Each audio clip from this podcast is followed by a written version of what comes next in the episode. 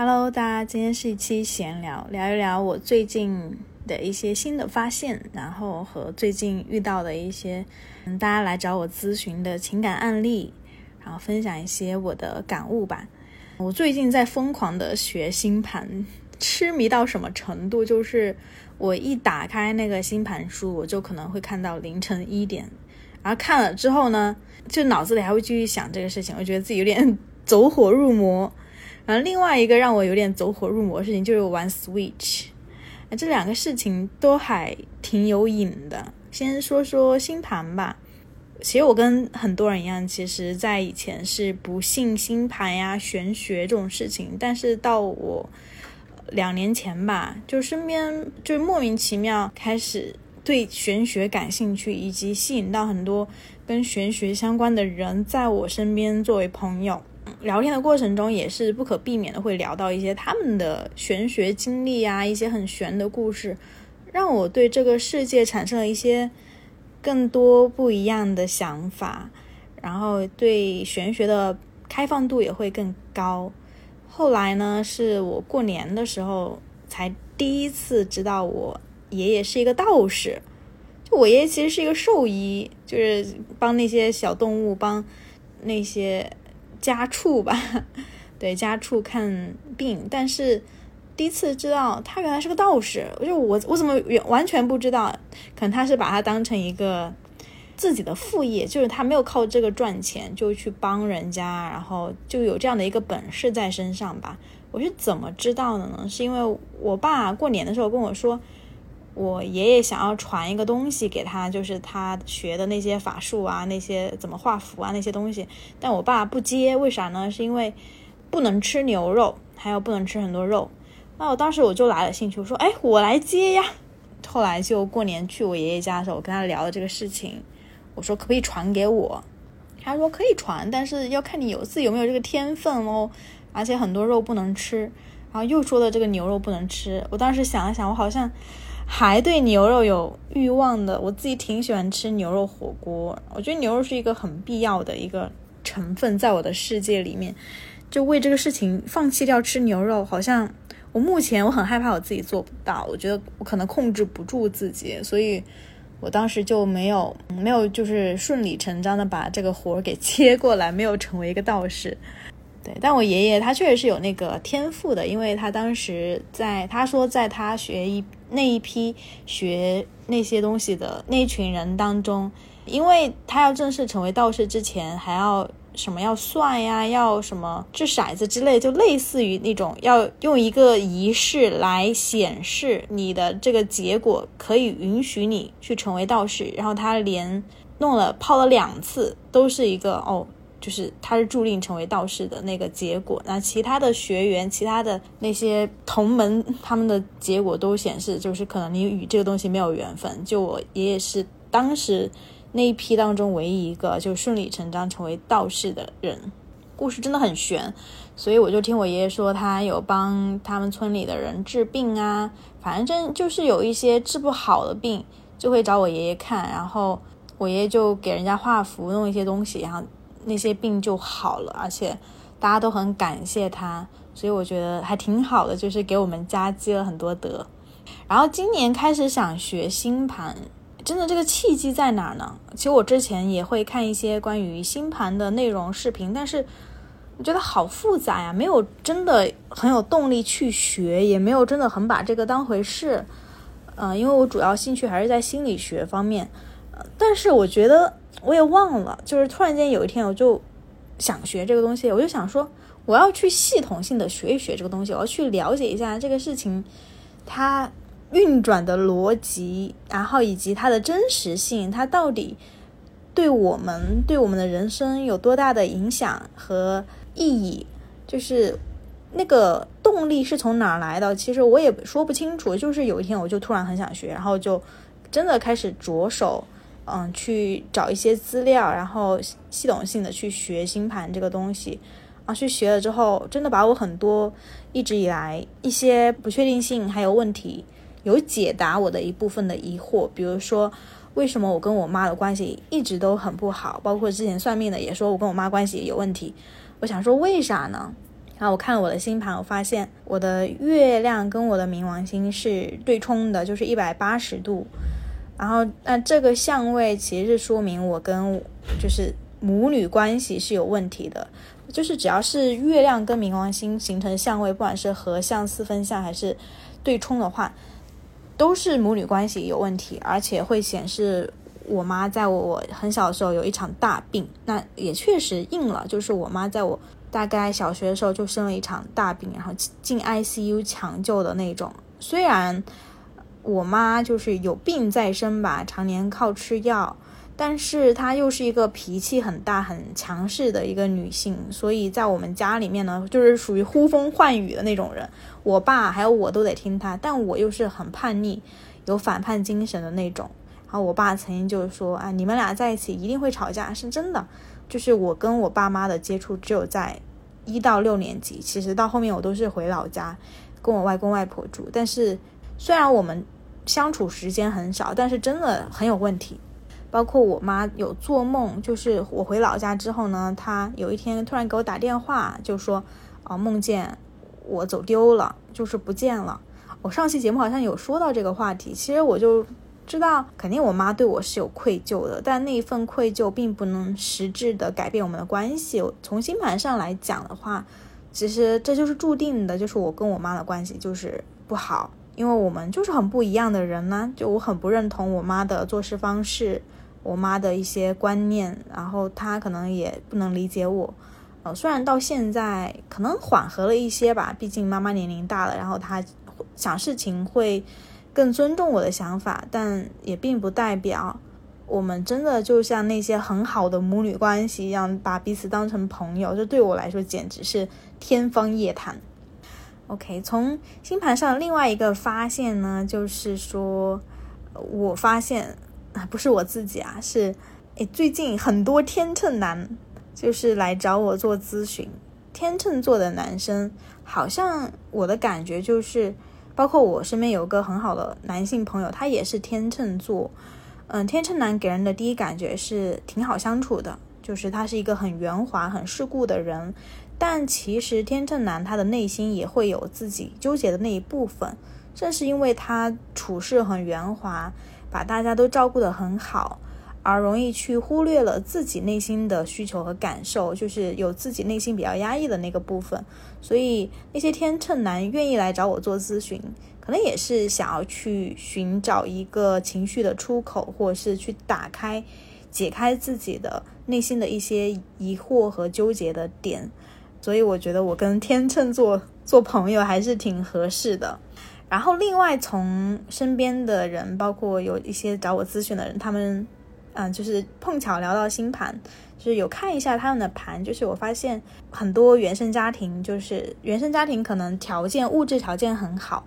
但是父母又比较强势，然后跟父母关系有问题的人，他们的冥王星都落在四宫，我不知道这个，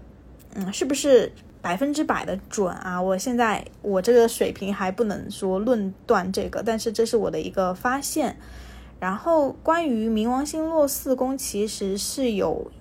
啊一定的解释的。就书里面有说，冥王星落四宫的人，他们从小可能就被迫脱离原来的环境，被放到一个截然不同、令人。身位的新环境里面，比如说，有的人从小就离开家乡，在国外生活，然后有的人可能就父母生意很忙，然后对他就没有什么照顾。那同时，冥王星落四宫的人呢，家族里面可能有就是有人犯过罪，然后或者是有精神病，这其实是跟他们家族内部埋藏的一些创伤有关。像我一个朋友，他曾经就。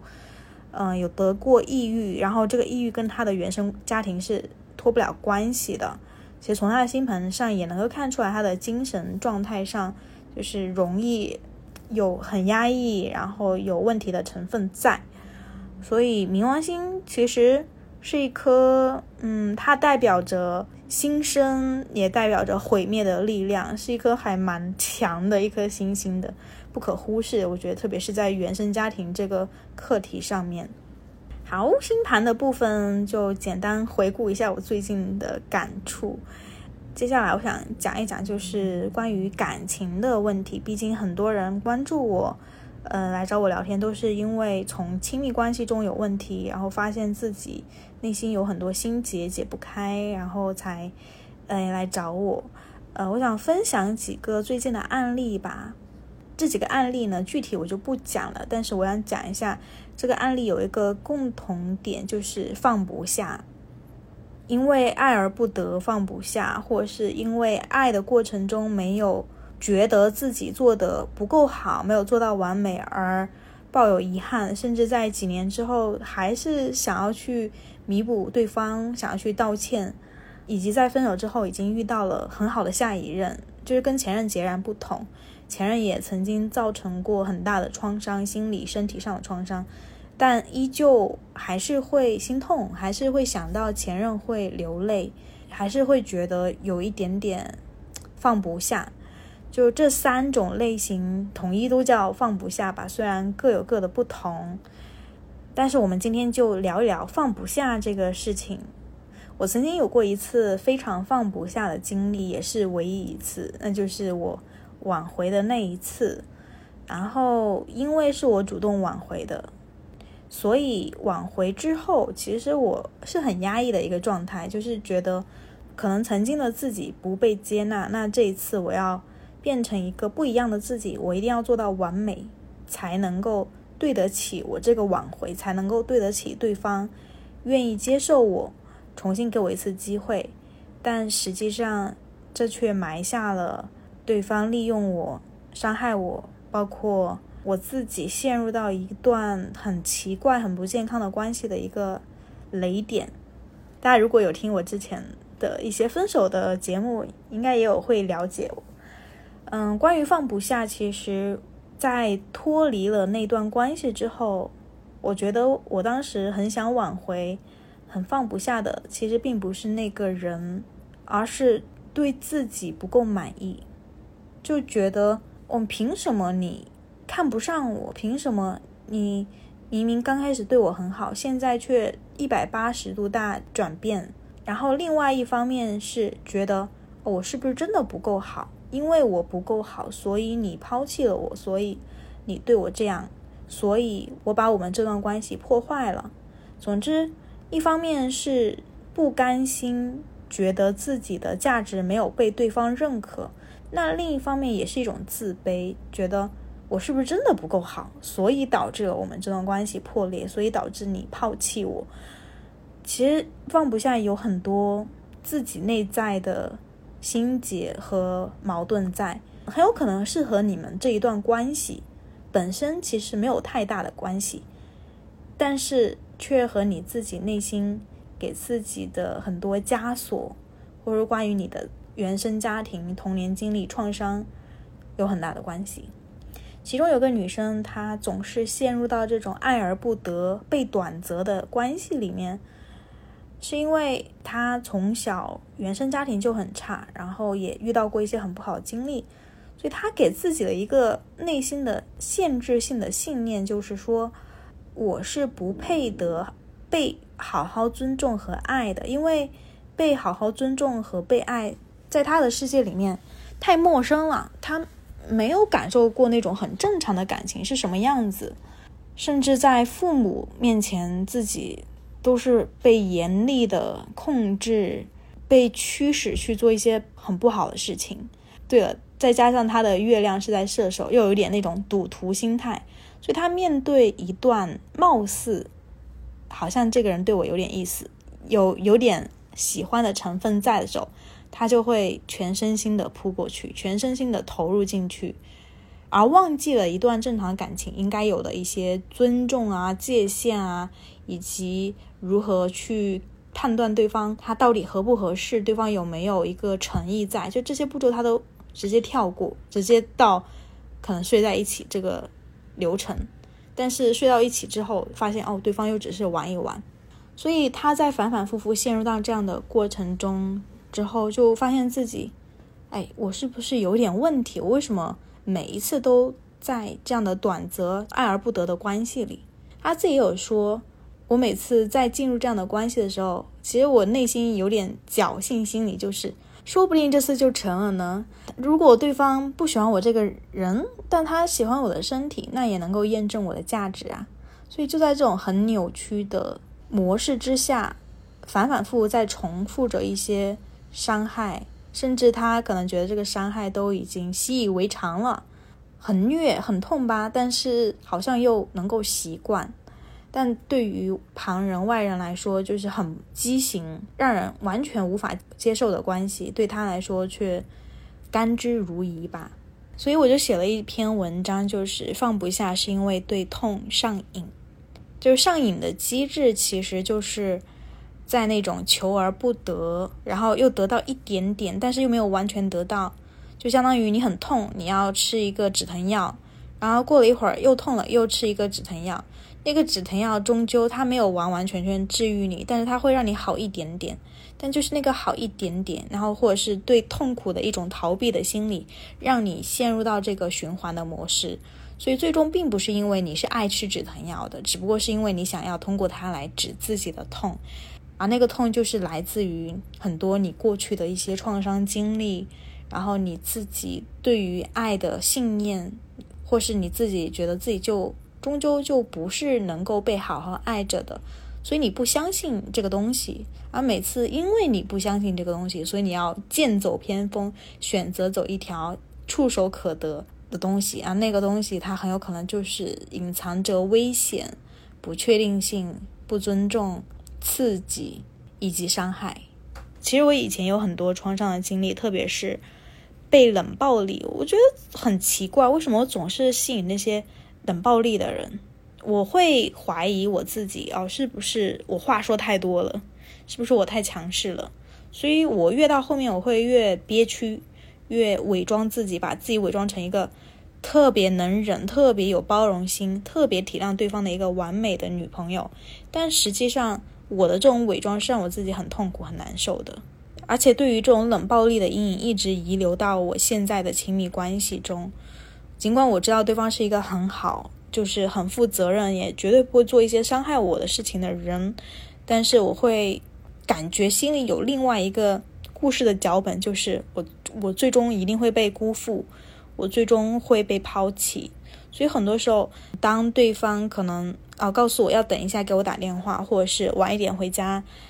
类似的这种模式之下。那在我等待那几个小时里面，我都会非常的焦躁不安，很痛苦，好像我在等待着自己被判刑的那一刻。只有只有等到对方是否真的回来，是否真的等给我打电话，我才知道我到底有没有被确定的选择。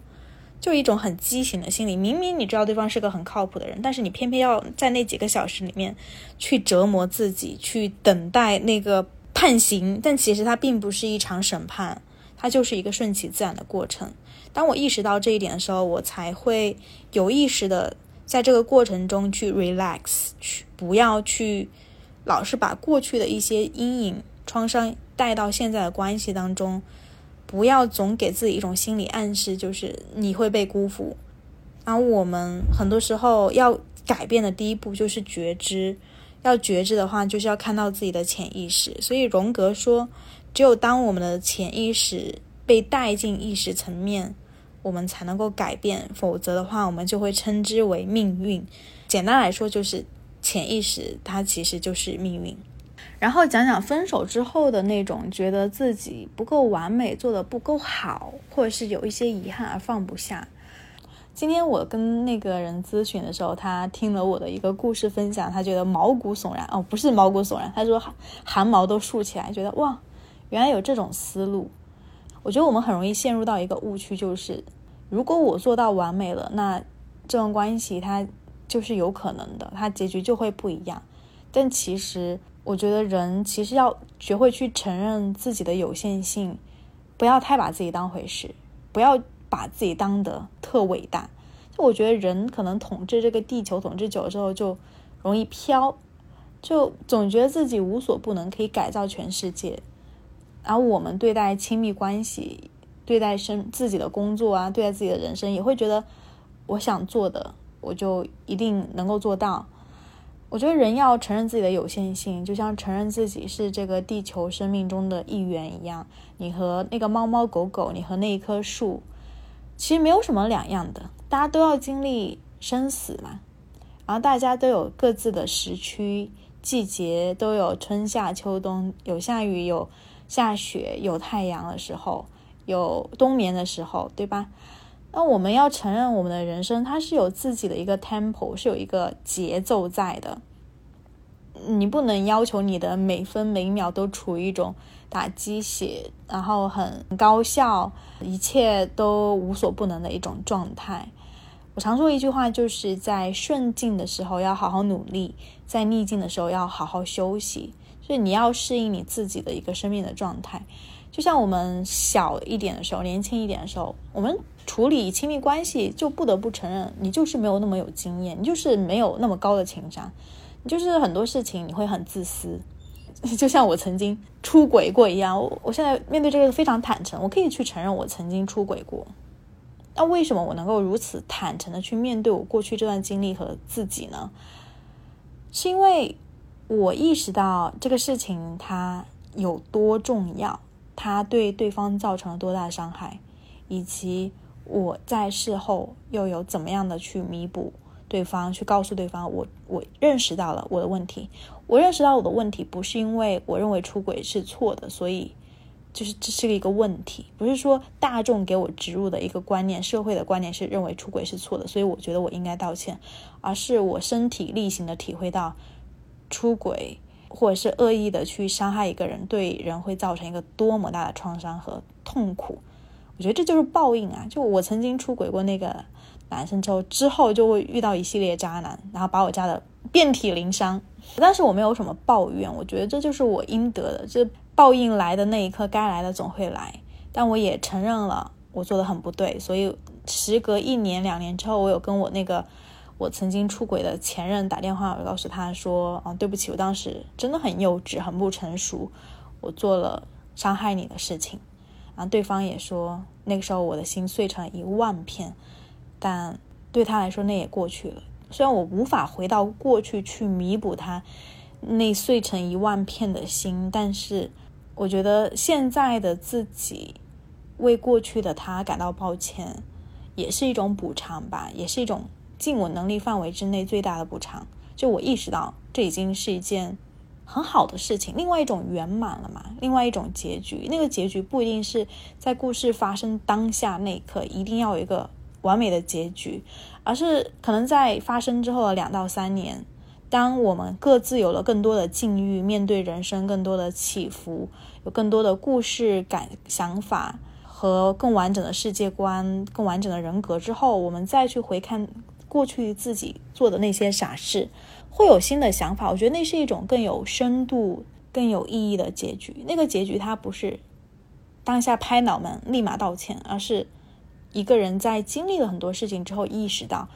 过去的那个我有点问题，我曾经真的伤害到一个人很深很深，就好像三年前的你射出一枚子弹，而那个子弹正好射中了三年后的你的眉心，这真的是这样的，这就是命运的齿轮。而对于那个来咨询的人来说，他总觉得对于两年前那段感情很抱歉。他甚至都没有做到像我这么恶劣出轨的事情，但他依旧觉得自己做的不够好，没有体谅对方。但亲密关系中，我们不就是要不断的去学习和成长呢？谁能苛责自己过去做的不够好？我们都做的很不好，都做的有问题、有缺陷的地方，但并不代表此刻的我要回到过去去弥补什么，而是我觉得去面对过去。去承认过去就是一种弥补了啊。至于对方愿不愿意去接纳你的这个道歉，其实无所谓。但是你把你的那一份歉意表达出去，让对方接收到，我觉得那也是对他的一种治愈吧。在心理学中，我们就是聊到自己的心理问题，很多时候要回到你的童年经历、童年的创伤。那你想，哦，都发生那么久了，那我为什么还要回溯过去？去想那些意义是什么？其实意义就在于用现在的你去治愈过去的自己。虽然过去的事情你没有办法去改变，但是你看到过去的你是如何影响到未来的你，影响到你之后做的一系列决定，然后去告诉那个过去的自己说：“我理解你，我看到你的创伤，你真的已经做得很不错了。虽然还有进步的空间，那接下来进步的空间就由现在的我去替你接着去做吧。”这其实就是对过去的那个可能有很多不甘心、很多痛苦、很多愤怒的你的一种弥补。在我的身体里面，我常觉得有两个自己，一个是小呱呱，一个是现在的呱呱。小小呱呱其实一腔热血，然后童年也被爸妈经常打骂，然后经历很多不幸的事情，也有很多冲动的事情。也做了很多傻事吧，但我能够看到小呱呱的闪光点，就是她是一个很赤诚、很勇敢的女生，然后一直走到今天，没有过去的小呱呱，也没有现在的我。尽管小呱呱做的不够好，但是我不能苛责她，你做的不够好，因为那就是在那个时候的她能力范围内做到的最好。如果有做的不好的地方，那接下来由现在的我去接着去为未来的自己负责。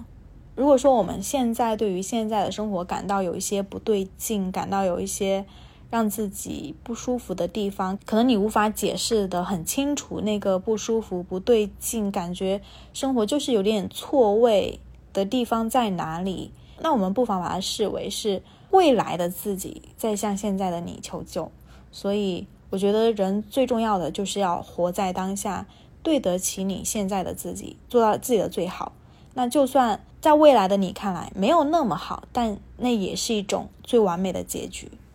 还是要对自己宽容一点啊！就其实这个世界已经给了我们很多的枷锁规矩，但如果我们自己都不能接纳自己，不对自己宽容一点，我们又如何让自己开心起来呢？又如何真的发自内心的用你多出来的能量、爱意？去滋养另外一个人呢，所以还是多给自己一点点耐心和时间，啊，去看清楚自己自己想要什么，然后了解自己你是如何走到今天这一步的，真的很重要。特别是看了星盘之后，你就会越会了解，其实每个人他都有自己的出场配置，每个人他天生方方面面都是完全不一样的。就像有一些来访者说啊，我的同事他怎么怎么样，他也很幸福啊，怎么怎么样？那凭什么我不能？那你就要去思考一下，那你是你同事嘛？你同事从小到大上的哪个小学啊？经历的原生家庭，所有的经历跟你没有一分一秒是一样的，那你凭什么觉得你可以成为他？你凭什么觉得你就能够复制别人的道路呢？其实每一个人他很多方方面面。都完全不一样。我们唯一能够让自己拥有自我认为好的一生、圆满的一生，其实就是要活出你自己，活出你自己的星盘，活出你自己的最大可能性，对得起自己的内心，那就够了。像有的人，他可能天生就是要出生在一个很富贵的家庭，但他同时也要面临很多的呃责任，包括原生家庭对他的控制。但有的人一无所有。像我原生家庭就真的没给我什么呀，甚至还有这种母女关系问题。但是我的任务就是，我要对得起自己，我要活出我自己。我的原生家庭没有告诉我任何一条路，哪条路是对的，我看不到哪条路是有希望的。不像有些人就是天生家族企业都给你安排好了，父母工作又很好，让你知道哦这个是 OK 的。我看不到任何东西，什么东西对我来说到底是 OK 的呢？那只能自己去探索。所以我现在就走一条截然不同的路，做自媒体啊，做咨询，然后接下来也会去西班牙那边，然后也会继续去做占星和心理学，就完全就是一个怎么说呢？主打一个与众不同。但我觉得我过得很开心，很自洽。嗯，可能和身边的人都很不一样，没有一个人是一样的。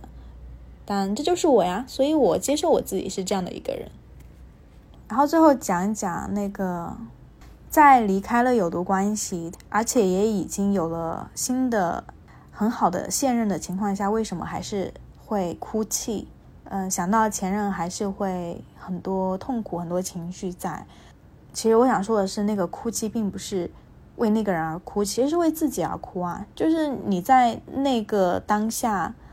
你如此的委屈，你受到了那么大的伤害，但是你却没有很好的保护到自己。我觉得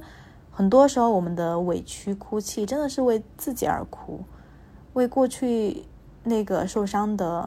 无力的自己，没有意识到、没有清醒的自己而哭。就像我想到我自己的前任，我现在可以说现在。现任真的是很好很好，但是想到前任也会有很多不舒服，然后觉得为什么这个人会这样？但是想想啊，我想他干嘛呢？我我想他为什么这样干嘛呢？为什么不想想我自己的感受呢？去承认自己很痛苦，去承认自己当时真的很不开心，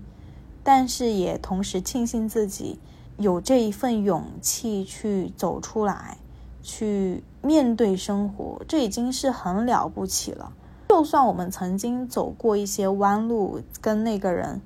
浪费一点时间，或者是做了一些很低自尊、很掉价的行为，但这也并不是错的。就每个人他必须要经历一些挫折，有问题的关系，有问题的事业，或是有问题的原生家庭，就是。人要获得成长，他一定是要在挫折、在问题中才能够成长。如果你是顺风顺水的话，你不会有那么深的洞察力的。就包括如果你对感情完全没有任何的问题，你也不会听我的播客，你也不会想要去了解人性、了解心理这些东西。所以一切事情，就像我昨天看的那本书有一段话。我们在出生之前有意识地选择了对我们进化最理想的出生星象图。我们可能并不喜欢生活中的很多事，但是它们可不是偶然的。每一件事都能够被利用，每一件事都是一个祝福。我们的工作、我们的关系、我们的生活的危机，所有的场景都是有意识、有目的的选择。嗯，这句话讲的是说，我们其实每个人在出生前就已经选择了。对自己而言最需要的那个星盘图，就是你的出场配置。所以，我们生活中所有所有的经历，它都是有意识的一种选择。可能你会感叹说：“啊，为什么会有灾难发生、天灾人祸这种东西？难道也是人主动选择的吗？”其实是人主动选择的，是潜意识主动选择的。而且有些时候，这种天灾人祸是集体的一种潜意识，可能集体。都在不尊重大自然，然后都觉得人类可以为所欲为。那这个时候，我们往往忽视了自然的规律，就相当于呃，当我们在工作中很卷，我们在人生路上总觉得自己要做到最好、最 top，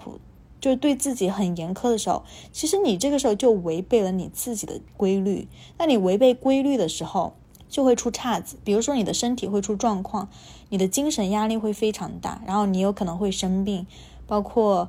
呃，前段时间有个女生说，她那个乳腺增生也是因为在关系中长期压抑，因为她想要去表现很好，因为她觉得我在关系中我必须得把这段关系握在手里。那你要违背规律去做事情的时候，你当然就是会让你自己过得很不开心、很不舒服。刚刚讲到这个集体潜意识，就是当你对大自然没有敬畏心，人类在为所欲为的做一些毁灭、伤害、污染大自然的事情的时候，那有一天这个报应就会回到人类的身上，因为你违背了自然的规律。所以最终还是要重申那句话，就是最好的人生，并不是说你拥有一个大富大贵的人生，而是你要活出自己，对得起自己才是最重要的使命。我前段时间不是经常去医院嘛，因为身体有点点问题，就让我想到曾经看过的一段话，我忘了是谁说的还是在哪看的，就是说，如果一个人他对生活有很多抱怨、很多不满的话，你就带他去去医院看，去那个墓地去看一下，你就能够看到那些挣扎在生存线边缘的人们，他们的痛苦真的是那种很实际的痛苦，他的痛苦不是想着。哎呀，我追哪个人没追上，升职加薪没加，然后我那个对象不爱我，他们想的不是这些问题，他们想的就是最实在的身体层面的问题。可能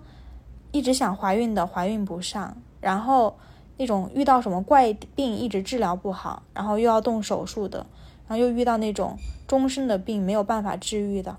就很多。你会在医院里面看到人生的很多非常切实、近在咫尺、近在眼前的烦恼，而每一个烦恼都足以给一个家庭、给一个人带来非常沉重的负担。那你再去想想你现在自己的生活，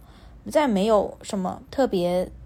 重大的客观的问题面前，其实很多问题它真的没有你想的那么严重。很多时候就是我们自己转念一想。换一个心态去面对它，你的人生、你的格局就会打开很多，那个尺度会打开很多，然后你对很多事情的接纳度也会变得更广。像我以前一样的，也会有年龄焦虑，比如说到了三十岁，觉得哎，我都快到三十岁了，怎么还没结婚？怎么办？会有焦虑啊。但是我发现焦虑使我变得更不开心，使我在感情中变得更盲目。我觉得我。跟那个前任就是紧紧抓住不放，有一个原因，也是因为我对我自身人生的焦虑。我觉得我要三十岁之前把自己嫁出去，也不管这男的对我如何，但是我就得嫁出去。所以在这样的恐惧的驱使之下，做了很多很短视、很没有逻辑、很不理性的选择。所以要觉察自己，去认识自己，才是改变的第一步嘛。最后，我想送给大家一句话，也是我的一个来访者今天说的一句话，他认为很好，所以分享给了我。就是对于如果你是不敢分手，或者是分手放不下的人来说，这句话我相信你听了之后会有启发。那就是敢于分手最好的方式就是分一次手。只有我们真的去面对恐惧，去穿过恐惧，我们才能够从。危机从各种破碎伤害当中吸取到我们所需要的那个力量，去面对我们自己的人生。所以，关系虽然是两个人的事情，但是它最终最终极的意义一定是关乎个人成长。关系如果不能走到最后，也要全盘接受。我们不能强求一个关系一定要发展成什么样子，但我们不能忘记的是。如果一段关系没有了自我成长这个部分，它就已经失去了它的意义。那人在这个世界上，一个人来，一个人走，其实最终还是要让自己过一个没有遗憾的人生。就像关系对于我们来说，虽然讲的有点残酷，就是 NPC。当然，这个世界上有很多很美好的关系，值得我们去珍惜。但从个人的维度来讲，虽然你的朋友、你的家人、你的爱人，大家都是非常鲜活的人在你的身边，但他们确实也是 NPC 啦。只不过我们不能用一种冷漠、忽视的态度去对待这些 NPC，而是要与这些 NPC 产生互动和交流。但是你不能把 NPC 当成你的人生目的，你的人生目的应该是你的人生旅程